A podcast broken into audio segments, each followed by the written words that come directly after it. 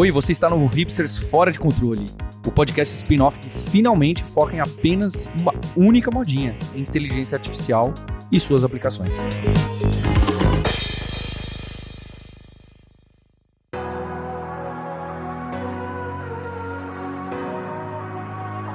Olá, hipsters! Sejam bem-vindas e bem-vindos a mais um episódio do spin-off do seu podcast favorito. Esse é o Hipsters Fora de Controle, em que a gente traz conversas, explorações, dicas, notícias e percussões aí do mundo da IA, o que tem rolado aí na última semana. Eu sou Marcos Mendes, tenho aqui também o Fabrício Carraro, viajante poliglota, host do podcast Deve Sem Fronteiras e PO da Alura, e Sérgio Lopes, CTO da Alura.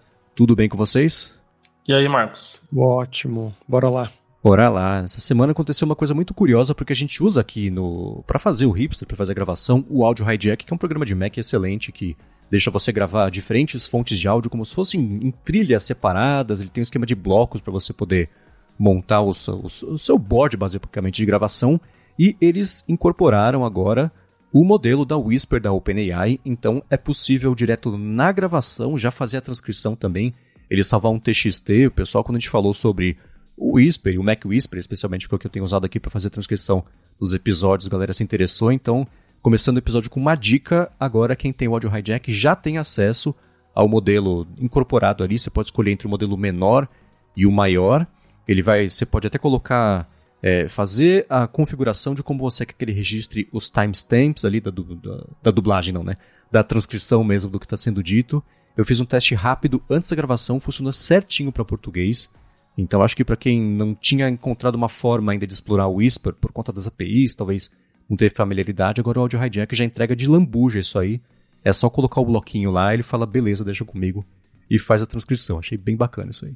Agora, dada a dica, uma coisa que rolou nessa semana, que está sendo uma discussão, está sendo discutida em vários lugares, inclusive aqui agora também, é a ordem executiva do Joe Biden em relação a o desenvolvimento de inteligências artificiais, os modelos, etc., me pareceu. Uh, ataca de vários aspectos, vários ângulos ali, mas a parte principal é em relação a modelos gigantescos, né? E tentar encontrar uma forma de ou de controlar ou de bom, regulamentar isso.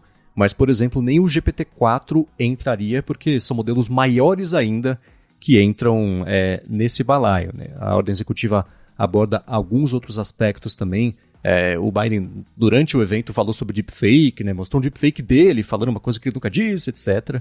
Mas, enfim, acho que essa ordem executiva é aquela coisa que ela pode ser revertida, assim, a próxima pessoa que entrar na presidência pode querer reverter e pronto, né? Exatamente legislação como seria passar pelo Senado, Congresso, etc.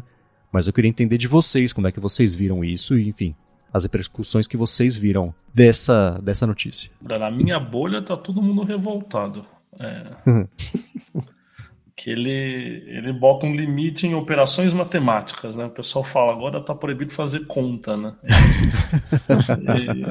e faz o menor sentido. E, e, é um negócio altamente momentâneo, né? Porque é bizarro. Se tem uma coisa que a gente sabe da história da computação é que o negócio cresce exponencialmente em relação ao volume de, de, operações matemáticas, por exemplo, tal. Eu fico pensando se alguém tivesse passado uma regra dessa, sei lá, 10 anos atrás, a gente estaria dando risada hoje, porque o que um cluster de computadores fazia 10 anos atrás, você faz no seu iPhone hoje. É, até vi alguém falando isso, falando, gente, a gente vai, daqui 10 anos, quando o seu iPhone tiver poder computacional da Azure inteira, é, a gente vai dar risada disso, porque não faz o menor sentido, né? Acho que é uma primeira tentativa, né? Acho que é, é, acho que é mais tentar entender o por trás disso, né? Acho que é o governo americano mostrando que eles estão preocupados com alguma coisa, mas talvez estão atirando para o lugar errado, não, faz muito sentido do jeito que eles fizeram. Né? E aí tem uma, e acho que paralelo a isso, tem uma discussão forte entre os defensores do modelo open source e as grandes empresas, né? Então, gente, tá, tá divertidíssimo no Twitter, porque o Twitter é realmente, como diz o, o Elon Musk lá, a praça pública da humanidade. Porque os maiores pesquisadores e, e, e, pessoas altamente influentes da área estão se pegando publicamente em vários tweets aí. Acho que o Marco vai deixar depois uns divertidos aí para o pessoal ver. Mas é o cara do Facebook brigando com, com, com o cara do Google, brigando com o cara da OpenAI, tudo publicamente ali discutindo. Mas o que eu vi muito forte é essa questão de, de que você acaba banindo a possibilidade dos modelos open source de alguma forma, né? Da forma como está escrito ali, porque você tem menos controle, obviamente. Né? A ideia é, ah, depois de um determinado tamanho, você tem que você tem um escrutínio ali do, do, da autoridade americana. Só que o open source é orgânico, não existe, não tem como acontecer isso. Né? E aí ele, ele fala que isso dá uma limitada e, obviamente, segura em cima de quem é, dos grandes players, né? Então existe uma discussão de que, na verdade, é de total interesse aí do Google, da, da OpenAI, sei lá, de limitar a possibilidade de outros entrantes no mercado, né? É, isso já aconteceu na história um milhão de vezes em outras tecnologias, em outras coisas, né? Quando você é, um, é o primeiro, é o incumbente lá, você tenta forçar uma, uma legislação que, que você vai ter que ceder uma coisa em outra, beleza, mas é, inibe todos os outros entrantes, né? Então o pessoal tá muito puto, pelo menos é o que eu vi. acho que eu não vi uma pessoa que tenha é, gostado. O Sérgio mencionou aí dos modelos open source, né? Um dos grandes, das grandes pessoas que está putíssima no Twitter sobre isso é o Ian LeCun, da Meta, né? Que está criando aí os modelos Llama, open source e tudo mais. Ele está tretando com todo mundo, né? Tipo, ele é um prêmio Turing pai da, do Deep Learning tudo tá tretando com o Geoffrey Hinton, tá tretando com o Yosha Bendio, que são os outros também pais da, do Deep Learning, da AI e tudo mais, falando mal publicamente do pessoal da Anthropic. Tá uma treta muito, muito divertida, principalmente por causa disso, né? Mas para quem não viu, né, esses escrutínios, eles falam que o, a pessoa vai ter que compartilhar, a empresa no caso, né, vai ter que compartilhar os resultados dos testes de seguranças, é, vai ter que ter uma garantia ali que eles sejam seguros, é, marca d'água, né? Várias dessas coisinhas que vêm sendo faladas já desde o começo, né? Pelo Sam Altman lá quando eu, ele foi no Congresso falar de regulação e muita gente falava, sim, precisamos de uma regulação, né, de uma regula regulamentação, mas desse jeito que foi feito, né, como vocês mencionaram, aí parece uma primeira tentativa que veio ali, ó, vamos pegar quem tem aqui na Casa Branca, pegar o, o cara ali da, da salinha e vamos fazer uma coisa mais ou menos que só para falar que a gente está fazendo alguma coisa realmente, né? Porque não me parece ser uma coisa que, que vá ficar em vigor por muito tempo, né? Como o Sérgio falou, e principalmente que vá é, fomentar a pesquisa nessa área e fazer a área de IA crescer, né? Pelo contrário. Pois é, parece que tem muito medo aí, né? Acho que tem, tem bons argumentos, tá? Nos dois lados. É divertido ver a discussão, principalmente com essas pessoas muito inteligentes debatendo publicamente, porque é, é óbvio que existe talvez um meio termo aí que tem bons argumentos em ambos os lados, né? Mas é interessante, acho que é pegar pipoca e ficar olhando agora. É só a gente ver se isso não vai travar demais e se travar não é pior, né? Acho que um argumento forte com relação, mesmo se você isola só a parte de safety da coisa, é de que os maus agentes não seguem ordens executivas do Biden, entende? Então, assim, o que, que, isso aí vai fazer? Vai segurar os bons agentes? É, é isso, basicamente, porque se você realmente acredita que trilhões de teraflops ali, sei lá quanto que é, são um perigo para a humanidade, é, limitar não é a solução, né? É aquela coisa, ah, poxa, descobri que arma de fogo é ruim, então proibido arma de fogo no meu país. Tá, e o seu outro país faz e vocês entram em guerra, você não tem como se defender. Eu acho que tô reduzindo um pouco aí a, a argumentação, mas é um equilíbrio difícil isso, quando você pensa em segurança global, etc., que é justamente a preocupação do, desse pessoal de, de safety do, de AI. É, complicado. Como é que é a limitação de um, de um lado? Pensa que é só os Estados Unidos, mesmo na, na Europa ainda não tem nada do gênero, ou na China não tem nada do gênero. Como que isso fica no, no, no, no grande espectro global, né? É, não vou dizer que eu tenho as respostas, óbvio que não, eu só tô naquele, eu tô naquele gif do Michael Jackson comendo pipoca enquanto assiste as coisas acontecendo. É divertidíssimo porque a gente tá vivendo a história, gente. Acho isso bem impressionante. A gente realmente acredita que isso é o futuro, como a gente acha, é, a gente está vendo. É, esse, essa ordem executiva do Biden estará nos livros de história do futuro. Como algum episódio, nós vamos descobrir como. Se vai ser agradecendo ou se vai ser é, tirando sarro dele, dessa ordem no futuro. Uhum. É, eu acho que o, o, principal é que isso acelera as discussões. Né? Pode ser, tem pontos estabanadíssimos na ordem executiva e é claro assim, né, tô para ver alguma coisa que seja uma, uma imposição do governo, todo mundo fala, beleza, hein, gostei, tá aprovado, sem, sem, sem notas, tá tudo certinho, né? Não, né?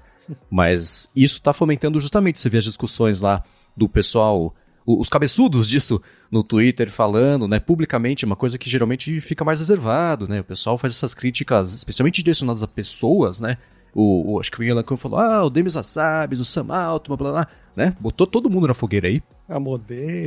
É. Começou a botar todo mundo. Então eu acho que, na pior das hipóteses, pelo menos isso intensifica e acelera as discussões e as explorações do que tá. Então, se não é isso, o que que é? Para onde vai? Para onde aponta? Qual que é? Quais são as outras hipóteses de solução? Né? Então, pelo menos desse lado, acho que pode ser um, um, um impulsionador positivo aí, para aí sim lá na frente, que o Sérgio falou, essa situação, para quem tá escutando aqui esse episódio que foi gravado há muitos anos, né, já sabe qual é a resposta, estamos curiosos para chegar até onde vocês estão. E é engraçado que isso conversa muito com aquelas visões que a gente via dessas pessoas famosas, esses cabeçudos, uns dois, três, quatro meses atrás, né? Uns totalmente apocalípticos, como o Geoffrey Hinton, que saiu da Google porque queria falar publicamente sobre os perigos da IA. E, por outro lado, o Ian LeCun, que é muito mais otimista, fala: não, a gente tem o controle, a gente sabe o que a gente está fazendo e tudo mais.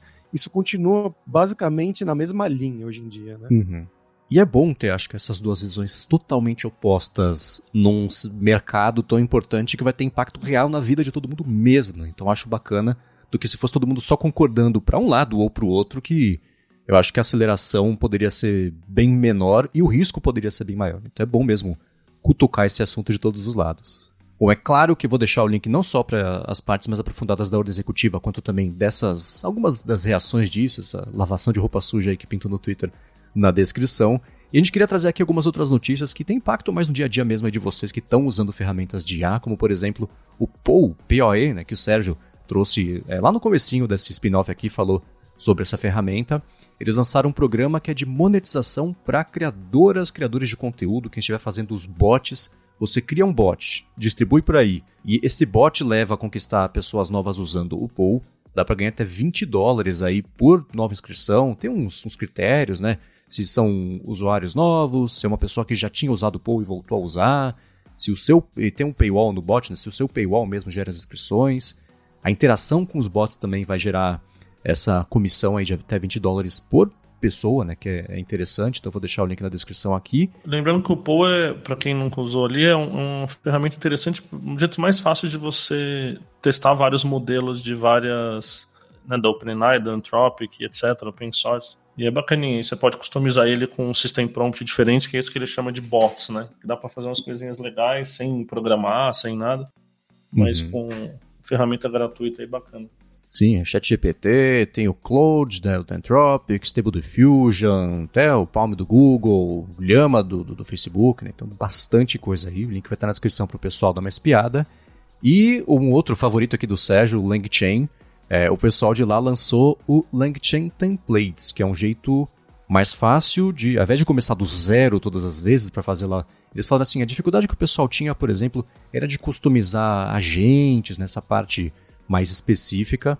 Então isso pode até complementar com essa parte mais técnica mesmo, mas basicamente é você é, usar já uma coisa meio pré-assada e ir customizando de pouquinho ali, porque isso vai acelerar bastante você poder colocar na rua aí algum projeto ou até é, usar isso como base para fazer algo, tirar aí do papel. Então eles lançaram nessa semana e me parece que foi muito bem aceito o esquema de templates para o LangChain. É, bacana. O LangChain ele é muito poderoso, muito interessante, mas às vezes é difícil de entender, de usar e tal. Então, qualquer movimento aí nesse sentido de reaproveitar mais e, e diminuir as barreiras para uso é, é interessante.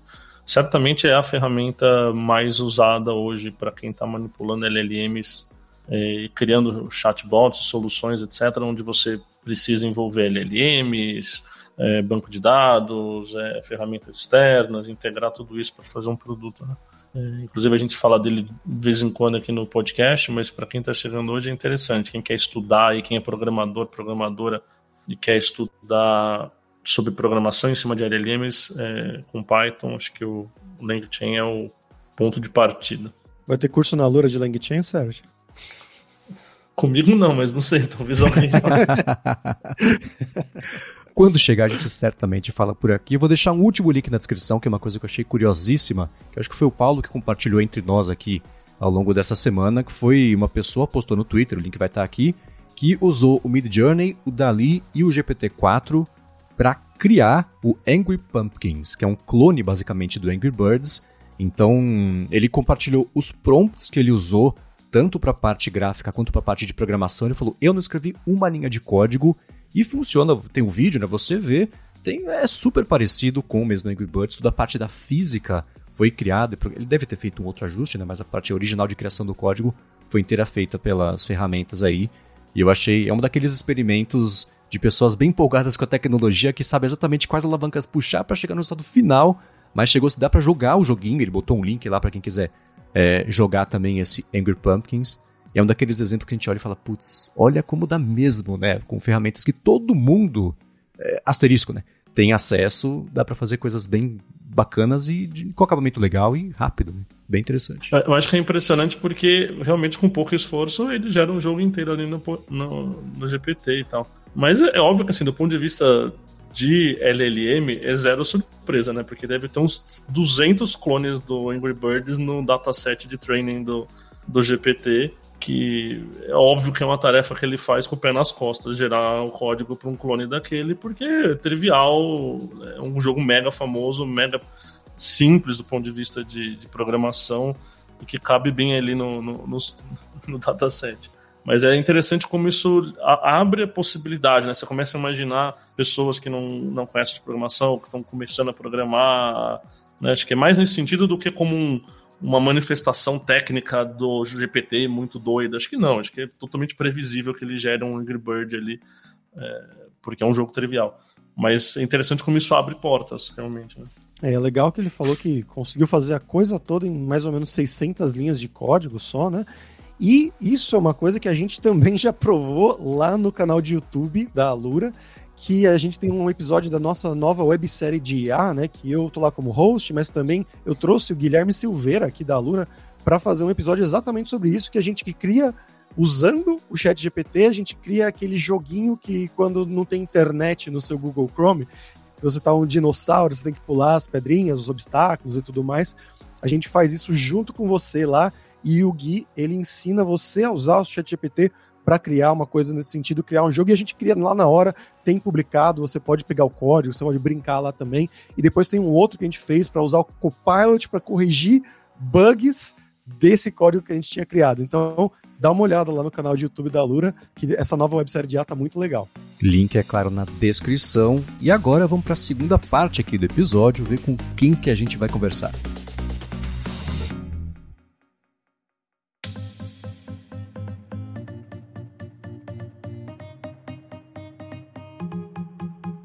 Bom, e para a segunda parte aqui do podcast vai chegar uma parte meio diferente, porque a gente conversou com um estrangeiro, a gente já comenta sobre ele, para falar, claro, sobre inteligência artificial e usamos IA para traduzir, dublar ele próprio com a voz dele. O resultado ficou diferente do que a gente esperava, mas ainda assim a entrevista é muito interessante, tem sites bem bacanas para quem quiser entrar no mercado de IA, pesquisa de IA também. Então a gente fez o seguinte: a entrevista traduzida, dublada é essa que vocês vão escutar mas caso vocês queiram ouvir a entrevista original em inglês, tem link na descrição do episódio, sem a parte da dublagem. Agora sim, a gente vai conversar com o Axel Brando, que é cientista da computação e matemático também, especializado em confiabilidade no campo da inteligência artificial. Axel, bem-vindo ao podcast. Thank you. Obrigado a vocês pelo convite. Obrigado a você por ter tirado um tempinho aí para participar do podcast. Eu queria começar dando uma olhada geral na sua carreira. Você passou uma parte enorme aí da última década trabalhando justamente com pesquisa em aprendizado de máquina, deep learning e tudo mais.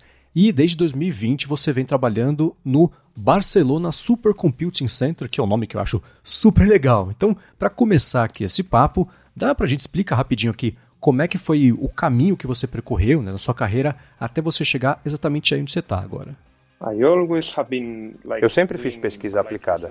Então, desde o início, depois da dupla graduação, eu comecei a trabalhar com pesquisa aplicada em diversas companhias públicas. Normalmente, o que eu tento fazer no trabalho de pesquisa aplicada é concentrar a minha pesquisa em problemas que possam resolver as necessidades da indústria. Então, o objetivo com isso é tentar identificar quais são as coisas com as quais o estado da arte possam contribuir para ajudar nas necessidades que a empresa possa ter. Por exemplo, eu comecei a minha pesquisa dentro de um banco, o BBVA. É uma empresa bancária, uma empresa financeira. Eu também fiz meu doutorado enquanto estava lá. O que a gente tentou fazer ali foi identificar alguns problemas que eles tinham relacionados à minha pesquisa. A minha pesquisa foi principalmente sobre modelagem de incertezas usando redes neurais. Então, o que eu vim fazendo durante todo esse tempo foi tentar chegar a bons estimadores financeiros para poder aproximar as coisas e resolver problemas. Mas quando a gente lida com problemas críticos, a gente precisa ser capaz de detectar quando o sistema não é confiável o suficiente. Então a gente precisa modificar a forma como esse modelo está resolvendo os problemas para poder utilizar só quando estiver seguro da confiabilidade dele. Então, esse é o objetivo da modelagem de incertezas, no fim das contas. E aí, o que nós fizemos foi estender isso a outros campos, como, por exemplo, em direção autônoma. Mesmo aqui no Barcelona Supercomputing Center, estamos liderando uma linha de pesquisa que vai além e está tentando levar essa modelagem de incertezas para outros campos como medicina e até mesmo detecção de notícias falsas. A gente tem um projeto europeu que vai nessa linha. Então, o que estamos tentando fazer é o seguinte: imagine que você tem vários sistemas que detectam se uma determinada notícia é falsa ou não. O que estamos fazendo é adicionar informações a respeito da confiança que nós temos nesses sistemas, porque no final das contas, esses sistemas são muito importantes porque nós os estamos utilizando para a tomada de decisão. Então, a gente não precisa apenas saber se algo é confiável ou não. A gente precisa de mais informações sobre quais partes do texto são as que te indicam que pode ser algo fake. Então, precisamos analisar o texto de uma forma mais rica do que apenas dizer se algo é falso ou não. Então, esse é um dos objetivos do projeto. Outro projeto é de direção autônoma, em que estamos fazendo a mesma coisa. Então, não apenas produzir o sistema que administra o carro, produzir um sistema que seja capaz de detectar situações críticas e, em seguida, transferir a responsabilidade para um humano, para que o humano possa adotar uma ação ou então decidir que o sistema está se comportando de uma forma segura. Legal. E um dos campos aí da sua pesquisa é uma coisa chamada Uncertainty Modeling, ou modelagem de incertezas, que também, por sinal, é um outro nome super legal. E a gente já falou sobre vários aspectos aqui do mundo da IA, mas nunca conversamos a respeito disso. Né? Então, fala pra gente um pouquinho sobre o que significa essa modelagem de incertezas e também como ela funciona aí, de modo geral no treinamento aí de modelos de IA. Acho que a gente pode ilustrar isso com um exemplo de medicina. Então vamos imaginar que você esteja em um hospital onde existem diferentes funções práticas. Veja que a gente ainda não está falando sobre IA, é algo que vai além de IA. Então imagina que você está nesse hospital e que existem diferentes funções hierárquicas. Por exemplo, na Espanha, a gente tem a função de médico plantonista ou assistente e a função de residente médico. O médico plantonista ocupa uma posição hierárquica superior à do residente e o residente pode buscar apoio dele quando tiver dúvidas, certo? Então a gente tem dois papéis. Agora imagine que estamos chegando em um pronto-socorro com uma fratura na perna. O residente nos atende e ele precisa decidir se precisa de uma operação. Mas pode ser que ele tenha algumas dúvidas. O que pode causar essas dúvidas? Pois bem, a dúvida pode surgir por diversos motivos e está intimamente ligada às fontes de incerteza. A dúvida do residente poderia ser articulada da seguinte forma: Eu nunca vi esse tipo de lesão antes e não tenho certeza sobre qual procedimento eu tenho que adotar. Isso é o que chamamos de anomalia ou incerteza de domínio. E, alternativamente, essa dúvida pode ocorrer porque, durante uma ressonância magnética da perna, o paciente está com um aparelho elétrico em algum lugar e a qualidade da ressonância fica ruim. Aqui o problema não é que o residente não esteja familiarizado com a patologia, mas que a informação que permitiria identificar a natureza da lesão está incompleta. Isso é chamado de incerteza aleatória e difere da incerteza do domínio precedente. Ou pode acontecer que na sala, vamos imaginar que você tenha dois residentes que se ajudam mutuamente. Se os dois residentes concordam no diagnóstico, a gente confia mais nisso do que se eles discordam, certo? Então, nesse caso, estamos lidando com um tipo diferente de incerteza que está dentro da incerteza epistêmica, que está relacionada ao viés individual de cada residente. Todas essas informações nos dão diversas pistas sobre as possíveis dúvidas que a gente possa vir a ter. Essas informações irão nos ajudar a tomar decisões futuras de uma maneira diferente. E agora, a gente pode fazer a mesma analogia em sistemas baseados em IA. Então, a gente tem um sistema baseado em IA que está executando algum tipo de tarefa, ajudando uma direção autônoma, por exemplo, e também tem o sistema do plantonista, que só é acionado em situações críticas. A gente tem os dois papéis ali, é o mesmo exemplo, mas traduzido para a parte de IA, certo? Quanto mais responsabilidade a gente transfere para o sistema preditivo, mais crucial vai ficando a identificação dos casos críticos em que a gente tem incerteza aleatória. Pode ser porque faltam informações para prevermos um resultado único, pode ser por incerteza de domínio, porque a gente pode encontrar um novo caso que exija uma nova solução, ou a gente pode até ter vieses, porque no fim das contas a gente tem um sistema preditivo e esse sistema aprende com base nos dados. Se esses dados têm vieses, então a gente pode se deparar com esse tipo de problemas. Então a gente vai precisar da ajuda do residente nesse tipo de situação para resolver esses problemas. Legal, e para quem está escutando aqui, possa ter se interessado por esse assunto de modelagem de incertezas, quais são as fontes, por onde começa a mergulhar nesse assunto? Ah, sim.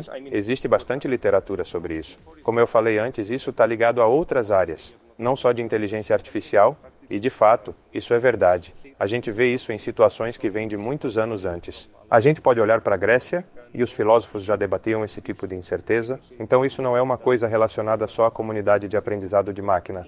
Mas se você quiser aprender sobre isso dentro da comunidade de aprendizado de máquina, dá para ir, por exemplo, para a comunidade estatística bayesiana. A gente pode olhar para pessoas que trabalham com sistemas de física, por exemplo.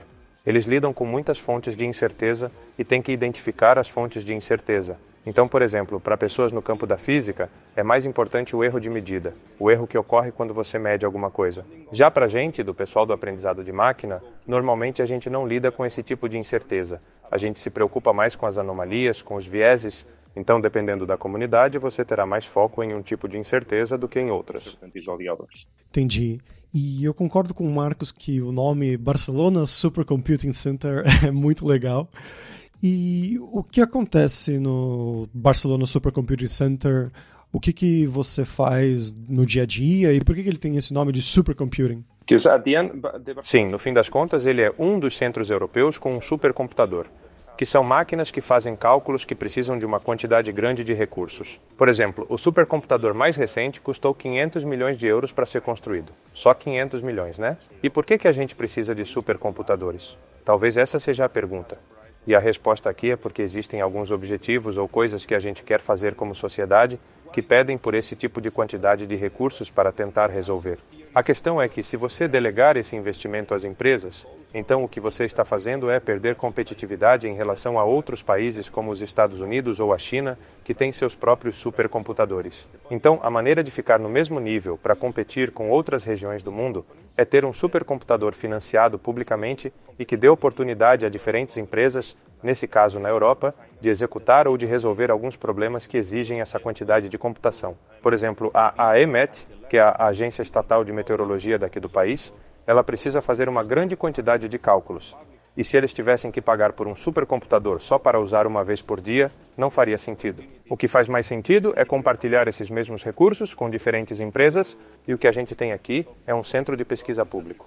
O que ele faz é fornecer serviços usando essa máquina, proporcionando a oportunidade de fazer pesquisas e depois explorar novas áreas. E é por isso que a gente tem hoje mais ou menos 800 pesquisadores usando a máquina, porque no fim das contas existem muitas áreas que dependem de bastante poder de computação. Então a gente tem áreas, por exemplo, do enovelamento de proteínas, da ciência, como os problemas da mudança climática, problemas de Monte Carlo também com simulações e até problemas da inteligência artificial.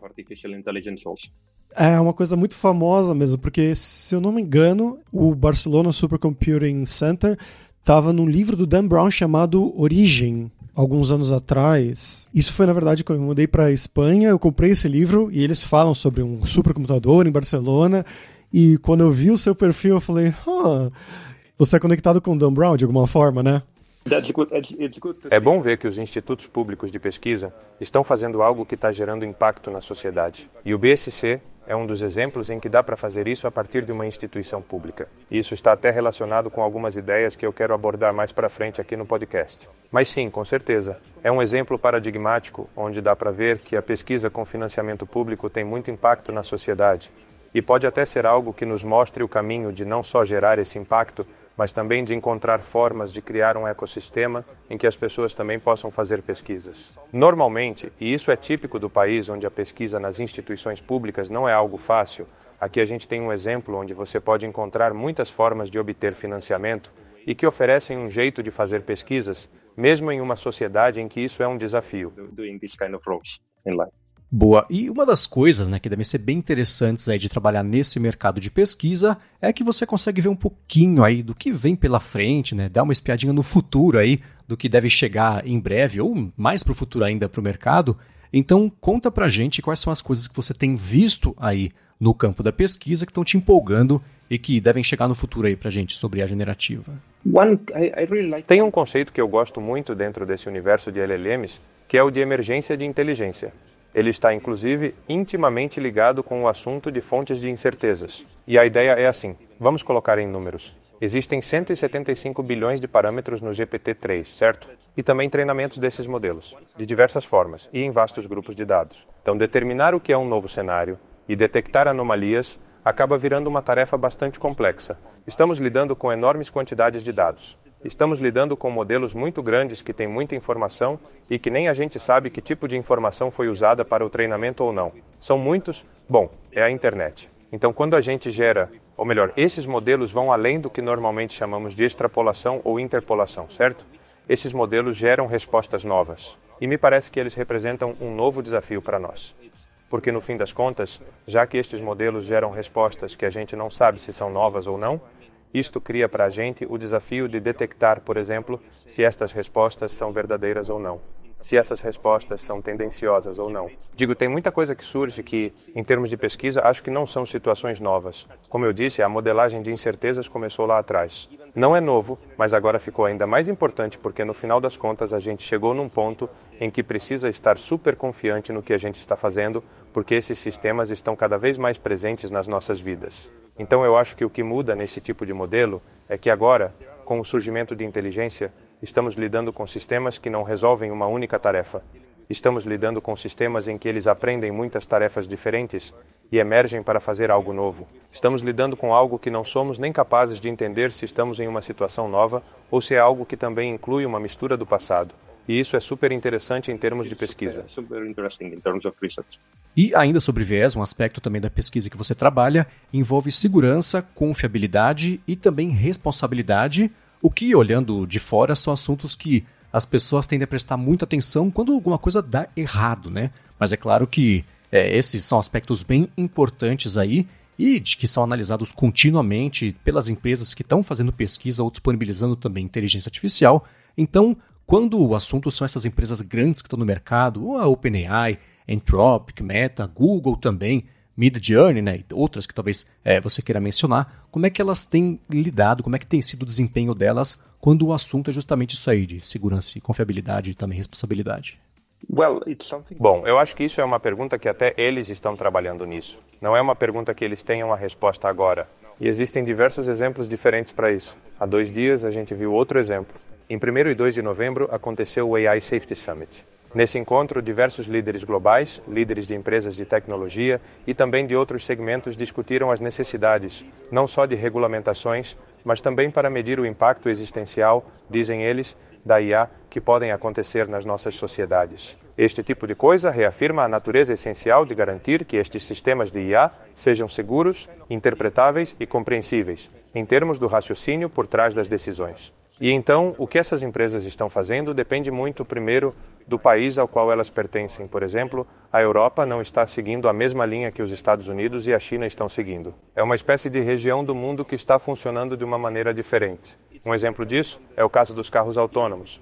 A gente vê aqui uma preocupação e um esforço para estabelecer as regras básicas antes desses carros chegarem às ruas. Mas nos Estados Unidos, por exemplo, a gente vê que essa abordagem é diferente.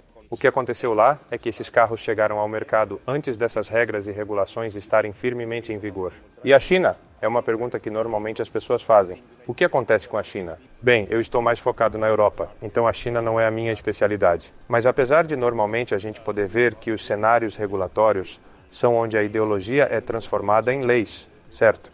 Normalmente tem uma conexão entre essas duas coisas, mas apesar disso, a gente vê exemplos, casos específicos na literatura como por exemplo em maio do ano passado, em que colocaram carros nas estradas em Pequim. Então a gente já vê exemplos em que a China está testando esses sistemas igual aos Estados Unidos. Aí a gente pode se perguntar: o que está acontecendo? E acho que o que está acontecendo é meio claro. Os Estados Unidos e a China vão competir de agora em diante pela liderança em veículos autônomos. E existe uma data agora, dizem por aí que vão alcançar direção autônoma em 2035. Então, entre agora e 2035, vai existir um líder e os dois estão tentando chegar lá. Então, isso faz eles esquecerem as regras e faz com que eles. Na Espanha, a gente tem o dito popular de colocar os ovos em todas as cestas. Eles estão colocando os ovos em todas as cestas. Então eles querem fazer a regulamentação ao mesmo tempo em que colocam os carros nas ruas e todo mundo faz tudo ao mesmo tempo, porque no final isso vai ser um ponto de virada, vai ser um ponto importante na nossa sociedade. Assim que esses sistemas chegarem nas ruas, eles vão mudar muitas maneiras como a gente faz diversas coisas. Então isso faz sentido. Então acho que depende da região, depende do problema, mas normalmente podemos dizer que a maioria das empresas vem passando por um processo mais ou menos semelhante, que estão preocupadas com a inteligência artificial e existem exemplos. Recentemente eu vi um carro em que eles disseram: "Ah, temos chat GPT no nosso carro". Foi engraçado. Digo, a gente pode usar o GPT nos nossos carros, mas qual seria um caso de uso de um chat GPT num carro? Eu não sei o que eles estão fazendo, porque não é algo transparente neste momento. Mas uma coisa que eles podem fazer usando o chat GPT no carro é a pessoa que está dirigindo dizer algo como: Ei, não consigo ver nada lá atrás, ou algo assim, certo? Ou, de uma forma mais educada, você poderia limpar o vidro traseiro para mim? Algo assim. No final, você tem um texto, que pode ser passado pelo chat GPT, transformado em um número vetorial. Aí isso pode ser comparado com diferentes ações do carro, chegar na que é mais próxima e dizer: Ah, parece que a pessoa quer que eu limpe o vidro traseiro. Talvez algo assim, né? Quero dizer, existem muitas aplicações onde esses tipos de sistemas podem ser mesclados. E acho que agora a gente está numa explosão. Tem muitas empresas tentando introduzir IA em diversas coisas. E Excel, uma coisa sobre a sua pesquisa, eu não sei se você mexe com isso, mas você mencionou muito sobre carros autônomos, é, carros automáticos, esse tipo de coisa. Você está preocupado com coisas como prompt injection, como por exemplo pessoas mudando fisicamente, mas também pode ser uma coisa como é, um sinal de trânsito que mostra uma velocidade de 60 km por hora e alguém muda isso, né, que você não consegue ver a olho nu, mas muda para 250 km por hora e isso pode causar um acidente, por exemplo. Esta pegadinha dá para a gente a oportunidade de falar do trabalho de pesquisa sobre modelagem de incertezas. Então, no final, o que estamos fazendo aqui na modelagem de incertezas é detectar esse tipo de caso. Então, nesse caso, nós podemos dizer que é um viés, por exemplo. Ele pode ser entendido como um viés certo? O sistema tem o viés de que se uma parte da placa da rua for azul, então não há restrição. E se alguém consegue colocar algo azul na placa, então isso é um viés. Então a gente pode tentar evitar esse tipo de viés. Eu me preocupo que esse seja um tipo de risco, claro, mas uma vez que haja carros na rua, vai existir esse tipo de risco. Então é isso que acontece quando você tem um sistema importante que está rodando sozinho. Na direção autônoma, existe o que eles chamam de asilos, ou níveis de asilos. Dependendo do asilo do que você está considerando, você é mais ou menos autônomo. Normalmente não, mas nos Estados Unidos e na China estão considerando um asilo 3 quando a maioria dos carros consegue executar a maioria das ações de direção, mas tem algumas ações que vão chamar a atenção do motorista. O Tesla, por exemplo, ele é autônomo, mas não é totalmente autônomo. Existem algumas ações em que o carro diz: "Ei, volte aqui. Você precisa tomar a decisão porque eu não consigo. Não estou confiante dessa decisão." Então, acho que esse tipo de casos excepcionais que você mencionou são coisas que a gente precisa tomar cuidado e são coisas que vão exigir pesquisa. E isso é bom. Em termos de pesquisa, isso é bom. Em termos of research, it's good. E você mencionou também que você queria falar sobre uma coisa específica, né? O que, que era exatamente? Well, uh, I mean, I think... Bom, eu acho que a gente já estava indo mais ou menos nessa linha. Existem algumas partes de uma palestra que eu estou preparando que acho que podem ser conectadas com isso, que é a necessidade da inclusão. Acho que chegamos a um ponto em que muitas pessoas podem estar com medo da forma como a inteligência artificial está evoluindo. Mas eu acho que tem uma palavra-chave que a gente precisa abordar, que é a da inclusão. A gente precisa avançar nesse sentido. Nenhuma destas vantagens faz sentido se elas ficarem restritas a um subconjunto da sociedade. A gente está num momento em que essas ações em potencial de incluir todos nesta jornada também podem abrir a porta para novos riscos. Mas, por outro lado, a gente não tem a certeza de que a restrição deste conhecimento a só algumas partes da sociedade vai evitar estes mesmos riscos em potencial. Então, chegamos num ponto em que eu acho que, se pensarmos apenas em restringir esse conhecimento a algumas partes da sociedade, as vantagens podem até existir, mas as desvantagens também. Então, pelo contrário, eu penso que estamos num ponto em que precisamos trabalhar mais pela inclusão, porque isso vai ajudar na transparência, vai avançar tudo junto e por isso vai nos preparar para novos desafios. Então eu acho que isso está ligado a outra coisa que é super importante na minha comunidade, pelo menos na nossa pesquisa, que é estamos no ponto de convergência. A gente está num ponto em que a inteligência artificial nos dá a oportunidade de áreas multidisciplinares trabalharem em conjunto. De muitas áreas totalmente diferentes trabalharem juntas. A gente pode formar equipes, por exemplo, que tenham pessoas da medicina, da engenharia, das ciências ambientais, trabalhando em um único problema a partir de diferentes pontos de vista. Isso é bastante interessante falando em termos de pesquisa. Acho que é uma grande oportunidade de trabalhar em problemas que exigem muitos especialistas. Então a gente descarta a ideia de que temos um super-homem, a pessoa fazendo tudo a gente recorre a equipes de diferentes especialistas que trabalham em prol de um objetivo. E eu acho que isso é bastante animador em termos de pesquisa e também pesquisa aplicada. Acho que é um momento muito bom que a gente tem que observar e tentar pressionar para chegar a isso. E para quem está escutando aqui o podcast, o que, que você recomendaria para a pessoa que está pensando em se envolver com pesquisa de IA? Né? O que, que elas devem fazer? Para onde elas vão? Para onde elas começam? Como é que é? Acho que se você me perguntasse isso há uns anos, eu te responderia com diversos livros e muitas coisas para ler. Mas agora, acho que chegamos a um ponto em que há duas coisas principais. A motivação é uma das coisas mais importantes e como você tenta concentrar ou focar essa motivação e tenta aprender é super importante. Então, uma forma poderia ser, por exemplo, usar esses modelos de LLM para tentar saber fazer as perguntas certas para aprender coisas. Eu acho isso super interessante. Se você já fez isso no passado, sabe como é super interessante quando você está aprendendo algo novo usando esses modelos, porque é como ter uma pessoa na sua frente que você pode perguntar o que quiser e essa pessoa te responde coisas que podem ou não ser verdade. Então o objetivo agora não é mais tentar memorizar tudo que a gente vê pela frente, mas sim ser crítico. Então o nosso objetivo é que uma vez que você tenha essa informação, você precise saber como pesquisar na internet, como pesquisar onde quer que seja, para tentar validar. Portanto, é uma forma de acelerar seu processo de aprendizagem, mas só se você estiver fazendo essa parte importante de tentar contrastar as informações que você recebe. Então, hoje, acho que para aprender sobre inteligência artificial,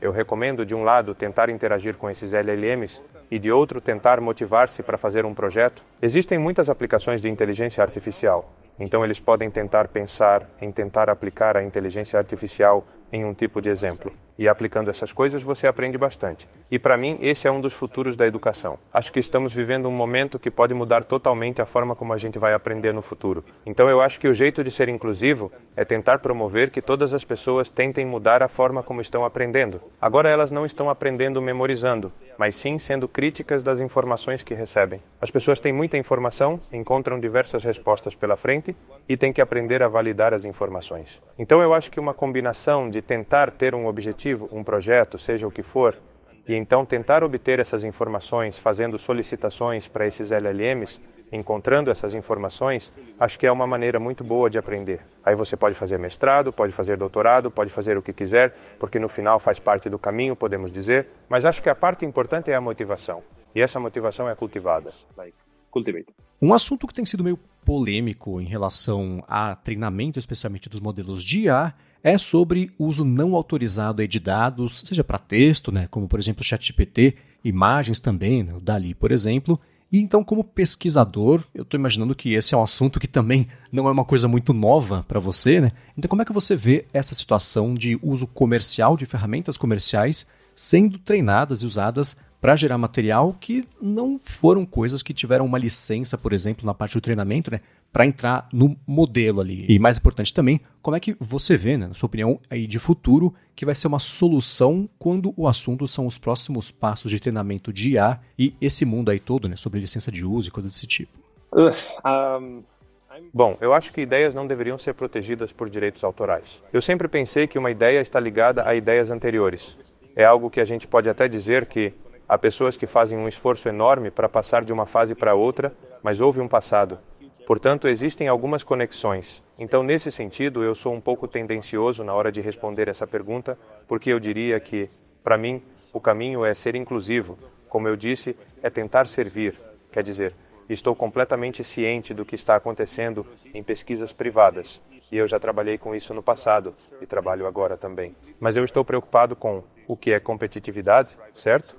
O que significa tentar manter privadas partes dos seus resultados para se manter competitivo em relação a outras empresas. E eu entendo perfeitamente essa parte, porque acho que isso é parte do jogo, digamos. Mas usar esse tipo de modelo para gerar coisas Podemos até dizer que existam algumas partes com direitos autorais, mas no final, os modelos estão fazendo um trabalho mecânico. E quer dizer, mesmo quando a gente usa LLMs para gerar artigos, artigos científicos, podemos dizer que isso é novo, que os resultados são novos, mas se você pensar no que está fazendo quando está usando essas técnicas, no final, o que essas técnicas estão te proporcionando são formas de facilitar a construção da narrativa, a forma de estruturar as ideias. Mas existe algo prévio a isso que você quer expressar, que eu acho que os LLMs de agora não conseguem fazer. Você vai pensar na ideia e você vai colocar ali. Então, olhando por esse lado, quando as pessoas falam sobre problemas de direitos autorais, acho que existe uma parte do processo de trabalho em que o trabalho entra para a literatura. Então, a partir de um momento a pesquisa em que você está trabalhando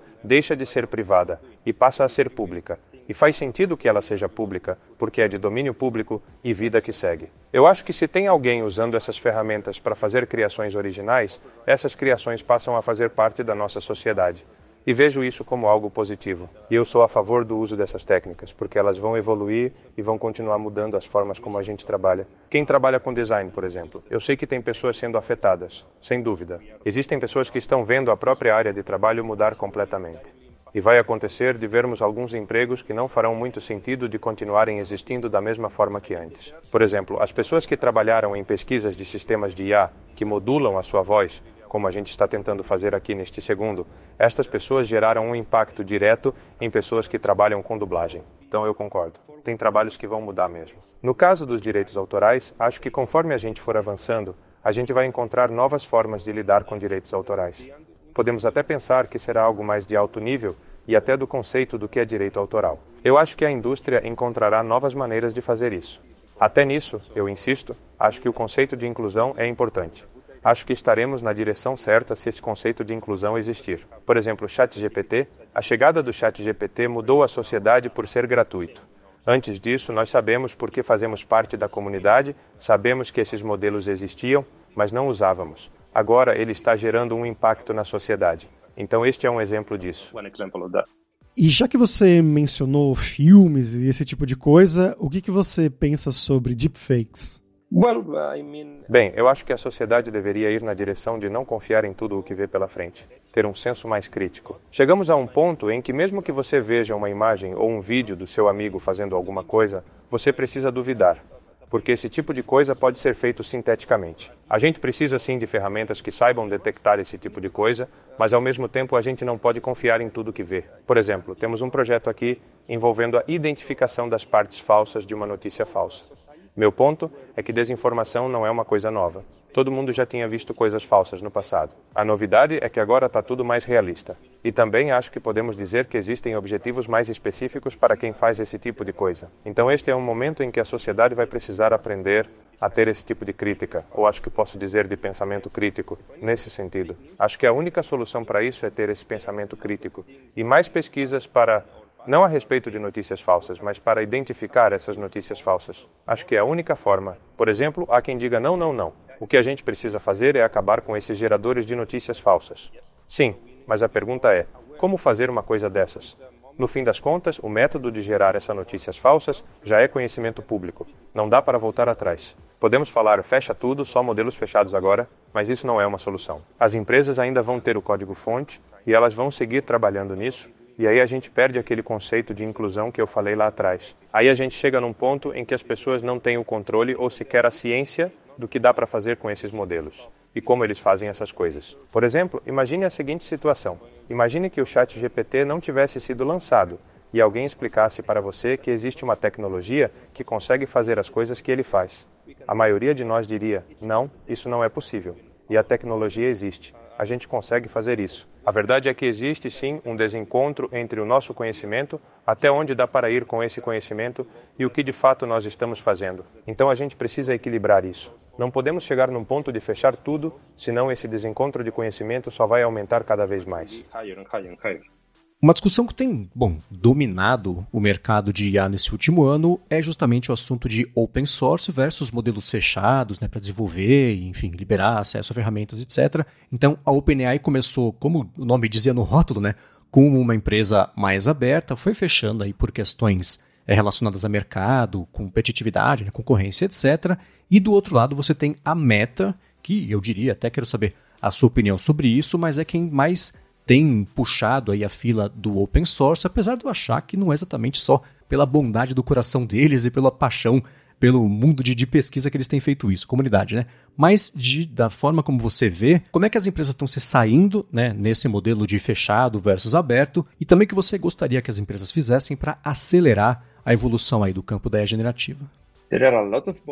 Tem muita gente que fala aqui nessa direção de fechar as coisas, isso aumenta essa lacuna. Neste momento, a gente ainda não compreende completamente quais são as possibilidades desses modelos. Se a gente oferecer essas ferramentas para a sociedade e se a sociedade adotar isso no dia a dia, a gente vai oferecer para a sociedade a chance de entender quais são as possibilidades e até onde ela vai poder chegar, até onde dá para ir com os modelos e o que dá para fazer com esses modelos. Se a gente adotar a linha de mudar o código e só mantiver isso no setor privado, a gente perde competitividade. Com certeza.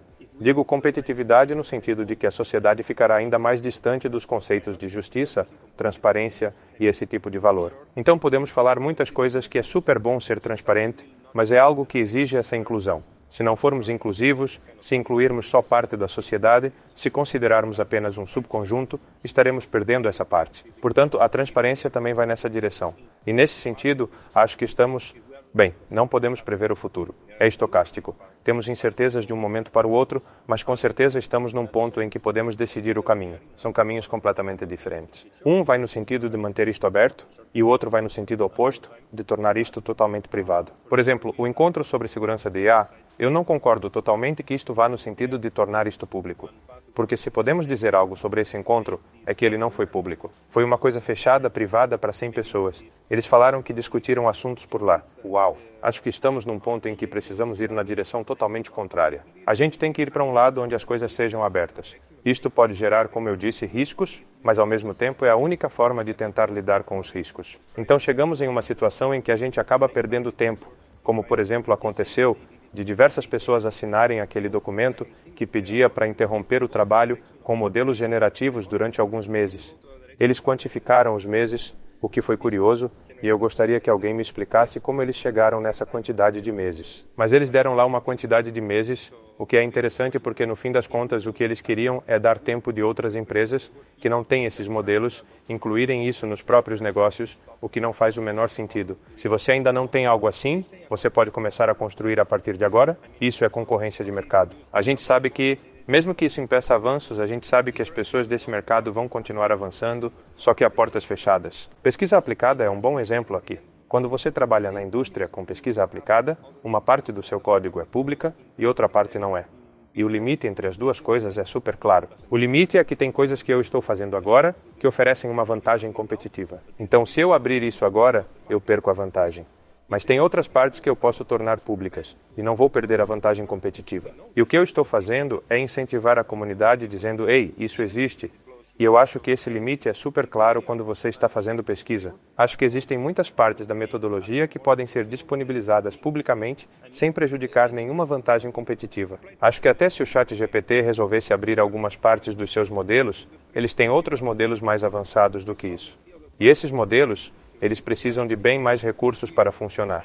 Então não faz sentido. Então acho que se seguirmos essa linha de olhar para o que você está disponibilizando publicamente ou o que você não está disponibilizando publicamente porque você desenvolveu no mês passado e é uma coisa que te dá uma vantagem competitiva e usar isso para evoluir e aí sim disponibilizar mais coisas publicamente, acho que se seguirmos essa linha, a gente vai chegar a um lugar legal. Vamos ver. Let's see. É, eu concordo plenamente. E minha pergunta final para você é a seguinte: quais são as suas fontes de informação? Quais são as pessoas, as newsletters, os podcasts, os sites, as pessoas que são as suas referências que você recomenda também para quem tenha se interessado sobre isso para passar a seguir também? Eu sempre digo que eu não leio muito porque eu não tenho tempo de ler ainda mais coisas. Mas quem me conhece sabe que eu sempre estou lendo alguma coisa. Normalmente eu leio de tudo. Quer dizer, geralmente eu leio pesquisas. E esse é o meu viés. Normalmente eu leio pesquisas, mas nesse momento a inteligência artificial está em diversas áreas. Você pode encontrar inúmeras notícias, muitas informações para aprender sobre esse conceito. Então, se você quiser se manter atualizado ou atualizada, o que você precisa fazer é aplicar o método de obter informações. O mesmo método que você usa para comparar as coisas é o método que você precisa usar para aprender coisas novas. É manter a curiosidade perguntar sobre coisas novas, sobre as coisas pelas quais você tem interesse, assuntos novos. Tente não ficar sempre nas mesmas coisas. Tente seguir adiante. O que eu quero dizer é o seguinte: as coisas estão evoluindo, então se você só ficar numa mesma mentalidade, acho que você vai perder a oportunidade de se diferenciar. O ponto é que eu acho que existe uma forma de se manter aberto e de aprender sobre as coisas, sobre coisas novas. Tente manter a motivação por meio das coisas novas que você estiver aprendendo. E se você se deparar com alguma coisa que você não goste, tenta mudar. É como um método de aprender para colocar em prática o que você aprendeu. Legal. Axel, muito obrigado pelo seu tempo. Para quem quiser continuar esse papo direto com você, como é que faz para entrar em contato? Você pode mandar um e-mail para axel.branco.bcs.es. Você pode me seguir no LinkedIn e mandar uma mensagem. Você pode falar comigo no X ou Twitter, sei lá. Como eu disse, cabe a nós mesmos formar equipes que sejam multidisciplinares. A gente está num ponto em que tem que ter pontos de vista diferentes sobre problemas diferentes para buscar novas formas de resolvê-los. Então acho que é um bom momento para formarmos um grupo entre nós, as pessoas que querem causar transformações na sociedade. Então, é, me manda um e-mail que a gente conversa. Legal, os links, é claro, vão estar na descrição aqui do episódio. Axel, muito obrigado pelo seu tempo. Thank you so much. Muito obrigado. E para você que agora se interessou de vez para entrar no mundo da inteligência artificial, demos diversas dicas aqui de conteúdos que vocês vão encontrar na descrição do episódio e lá você encontra também o link para conhecer a Escola de Inteligência Artificial da Alura, com direito a interações com a Luri, que é a própria inteligência artificial que a Alura fez para te ajudar nos estudos. Tem informações, por exemplo, para você tirar o máximo proveito aí do Chat GPT, Midjourney, as ferramentas mais usadas aí no mercado. E na descrição também tem um link para um formulário para você preencher com recomendações de pessoas, de assuntos também para passar a deixar ainda mais útil para você o Hipsters Fora de Controle, que volta na sexta-feira que vem. Hipsters, abraços, tchau!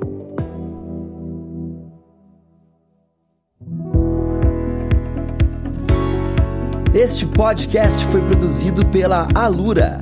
Mergulhe em tecnologia. E Faculdade FIAP. Let's Rock the Future. Edição Rede Gigahertz de Podcasts.